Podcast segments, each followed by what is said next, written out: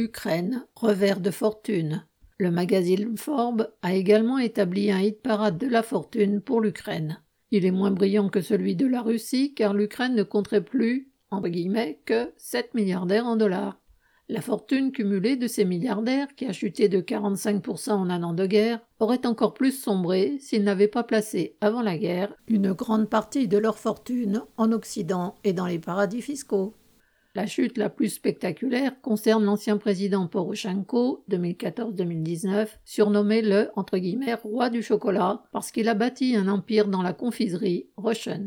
Bien sûr, à l'heure des bombardements massifs, il y a d'autres priorités pour la population que d'acheter des bonbons, surtout quand des usines du dit Poroshenko en ont souffert.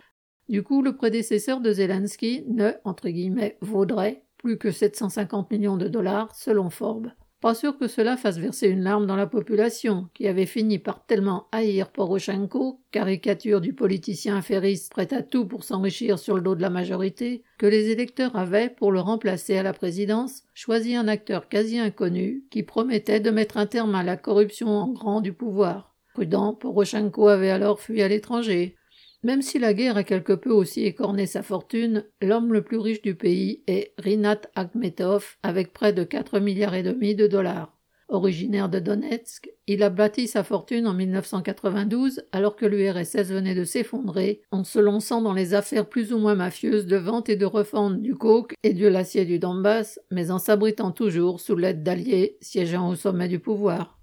Longtemps considéré comme pro-russe parce qu'il avait des liens étroits avec les oligarques russes et Moscou, et avec plusieurs présidents ukrainiens dits pro-Kremlin, Akhmetov a toujours su s'adapter aux zigzags politiques. Ainsi, en 2005, quand le pouvoir entre guillemets orange, celui pro-occidental du président Lutchenko et de sa première ministre Timoshenko, annula son achat de la plus grande entreprise du pays, l'acierie Krivoristal, qu'il avait raflé pour une bouchée de pain mais aussi en 2017, quand cette fois c'est le camp opposé, en l'occurrence les autorités pro-russes du Donbass, qui a réquisitionné 43 entreprises qu'il possédait dans la région.